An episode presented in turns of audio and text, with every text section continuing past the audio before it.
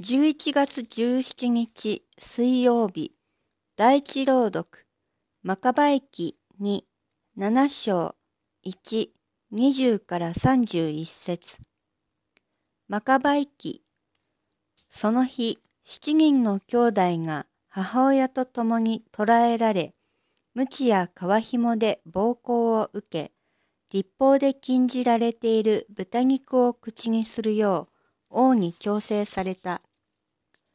それにしても、称賛されるべきはこの母親であり、記憶されるべき模範であった。わずか一日のうちに七人の息子が惨殺されるのを直視しながら、主に対する希望のゆえに、喜んでこれに耐えたのである。崇高な思いに満たされて、彼女は息子たち一人一人に父祖たちの言葉で慰めを与え、女の心情を男の勇気で奮い立たせながら彼らに言った。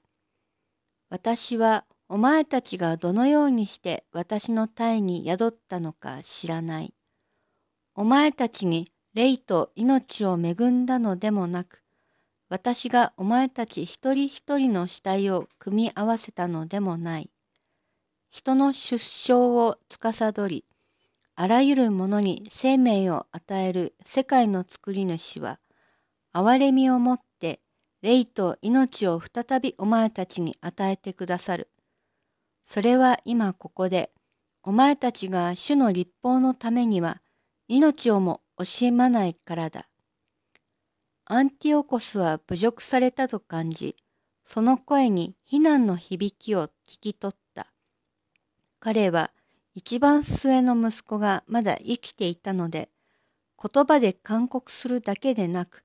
誓いを持って、もし先祖の慣習を捨てるなら、富と最高の幸福を保証し、王の友人として偶し、仕事も与えよう、と約束した。だが、若者が全く耳を貸そうとしないので、王は母親を呼び寄せて少年を救うために一役買うようにと勧めた。王があまりに強く勧めるので母親は息子を説得することを承知した。しかし母親は若者の上に身をかがめ残酷な暴君をあざけってから父祖たちの言葉で言った。我が子よ、私を憐れんでおくれ。私はお前を9ヶ月も胎に宿し、三年間父を含ませ、養い、この年になるまで導き育ててきました。子よ、天と地に目を向け、そこにある万物を見て、神がこれらのものをすでにあったものから作られたのではないこと、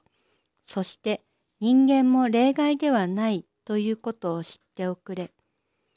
この死刑執行人を恐れてはなりません。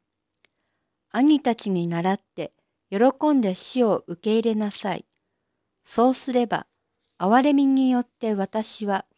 お前を兄たちと共に神様から戻していただけるでしょう。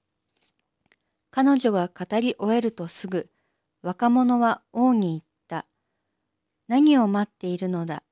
私は王の命令などに耳は貸さない。私が従うのは、モーセを通して我々の先祖に与えられた立法の命令である。しかし、ヘブライ人に対して悪辣非道を重ねてきたあなたは、神の御手を逃れることはできないのだ。